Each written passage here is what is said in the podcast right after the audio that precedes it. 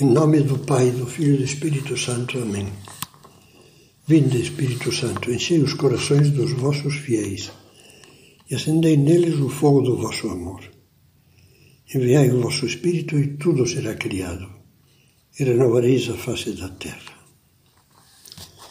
Depois de ter feito meditação sobre o exemplo de São José Maria e da menina Monse, vamos ver mais duas histórias de paciência que se podem relatar em muito poucas palavras.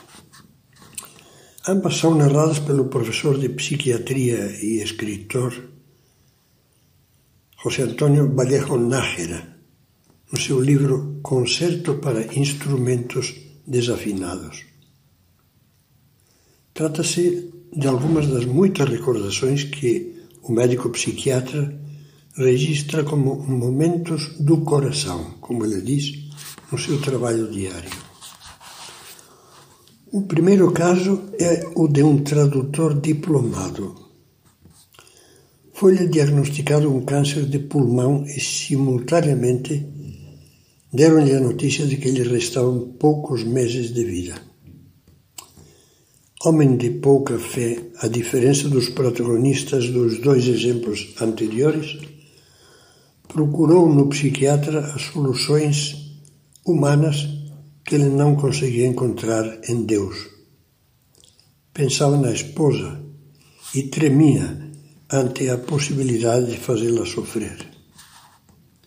Dizia: Temo que me falte que me falte coragem e serenidade e que assim amargure os nossos últimos meses de convívio Fisicamente, creio que posso aguentar, só temo falhar psicologicamente.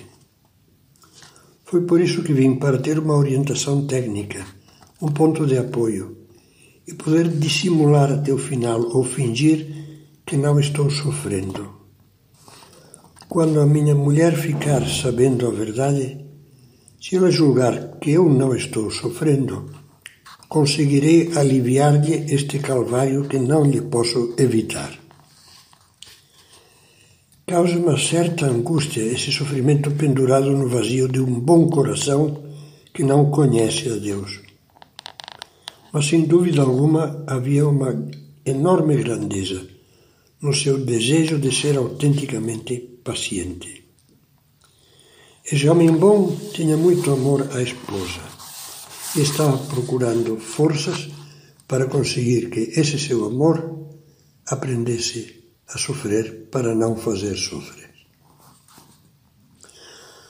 O segundo caso, paradoxalmente, é o de um padre, um padre, um sacerdote cheio de fé, que também procurava no psiquiatra um conselho para sofrer melhor. O médico narrador conta-nos que era um padre humilde. Usa essa expressão, era tão insignificante que nem sequer era ridículo. Tinha dedicado a vida até os sessenta e tantos anos à sua tarefa de bom pastor das almas, especialmente cuidando das doenças espirituais no confessionário.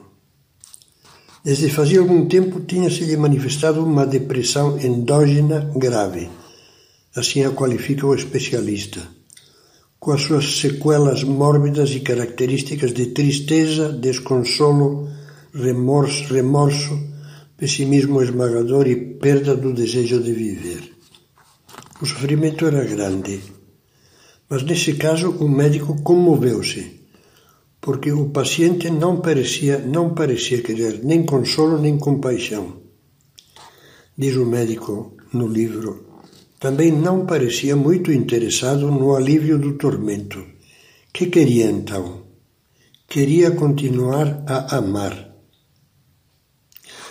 até agora, dizia o padre ao doutor, tenho levado uma vida sem pena nem glória. A glória eu a espero para depois, no céu, e sei que é preciso adquiri-la por meio da pena, da cruz. Recebi com gratidão o fato de Deus me ter enviado no final da minha vida a cruz.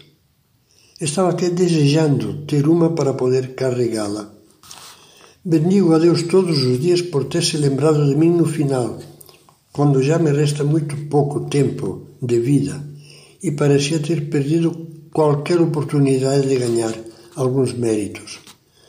Mas estou notando que agora no confessionário, na direção espiritual, não sinto as coisas como antes, como ao longo de toda a minha vida, com entusiasmo por ajudar, com esse carinho espontâneo, cheio de ansiedade, de necessidade de aliviar os que recorrem a mim. Consigo dar conselhos porque o cérebro funciona, mas não os sinto com o coração. Isto soa-me a uma nota falsa, artificial, e não posso consolar os meus fiéis como antes. Nunca me tinha acontecido isto. Tem que ser uma doença. É o que eu lhe peço que me cure. O resto irá passando com o tempo e, se não, louvado seja Deus. Essa história que parecia começar tão mal, termina tão bem, é mais um clarão sobre a virtude da paciência. Aquele bom padre, zeloso, desprendido e humilde, sentia-se muito doído e confuso, não por estar doente, mas porque a doença lhe tornava difícil manter a vibração do amor e transmitir conforto e alegria aos outros. Não é preciso trazer mais exemplos para sentir como um desafio uma pergunta que Deus dirige a cada um de nós, também a você que me escuta. Quando nos decidiremos a amar? Quando resolveremos, enfim, esquecermos de nós mesmos, sermos generosos e viver para dar, para edificar? No dia em que formos capazes de começar a viver assim, estaremos começando a levantar o véu que nos encobre a pedra preciosa da paciência.